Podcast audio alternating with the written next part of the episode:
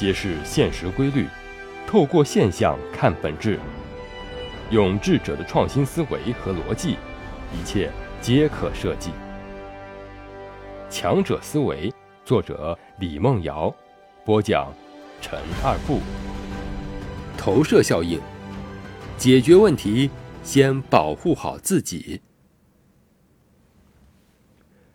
投射效应是指将自己的特点。归因到其他人身上的倾向，在认知和对他人形成印象前，以为他人也具备与自己相似的特性的现象，把自己的感情、意志、特性投射到他人身上，并强加于人，即推己及人的认知障碍。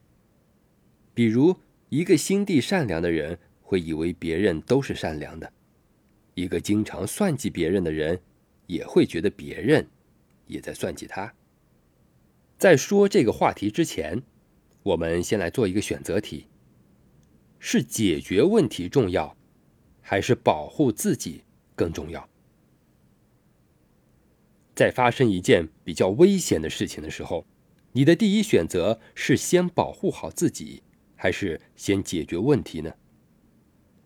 想明白这个问题，很多事情就迎刃而解了。事情出现了问题，一般都伴随着危险和困难。如果你是解决问题的那个人，不管这个问题是你的还是公家的，或者是你亲近的人的，如果由你来出面解决这个问题，你是否有想过，比起解决问题，最重要的事情是首先保护好自己呢？保护自己包括几个方面。我们可以看下面的图解：人身安全、利益、信息、自由、时间、精力、感情等等，也包括这个问题解决后获得的利益是否大于以上你的某一项或者多项利益。保守点来说，是否会少于或者等于以上你的某一项或者多项利益呢？我们来看下面的图表。我想，不管从哪个角度来核算，保护好自己是大于解决问题的。不论你是替自己或者是公家解决问题，保护好自己是首要的，解决好问题才是次要的。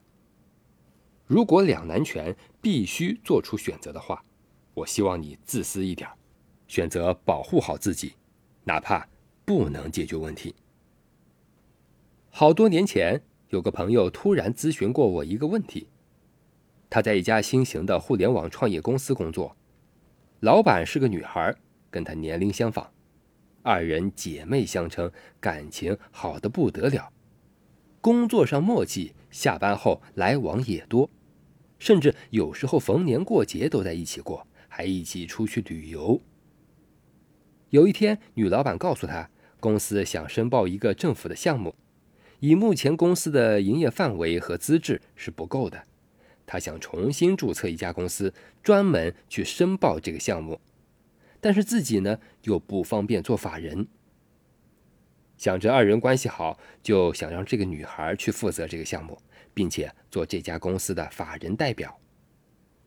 当时这个女孩问我的时候啊，是怀着欣喜的状态的，她把这个当成天大的福利和恩赐。认为对方把他当好朋友，把他当自己人，才给他这个机会做老板。但是我一听，就发现问题了。如果这位女老板已经有了公司，做的也是相同行业，为什么还要再另外注册一家公司呢？而且不方便做法人代表呢？如果他真的不方便做法人代表，可以找自己的父母、老公，甚至兄弟姐妹来做，为什么要找一个陌生人呢？而且还是跟自己签订了劳动契约的员工呢？于是我要来了那位女老板拟好的公司章程，看了一眼，我就笑了，这还真的是一个很土的坑。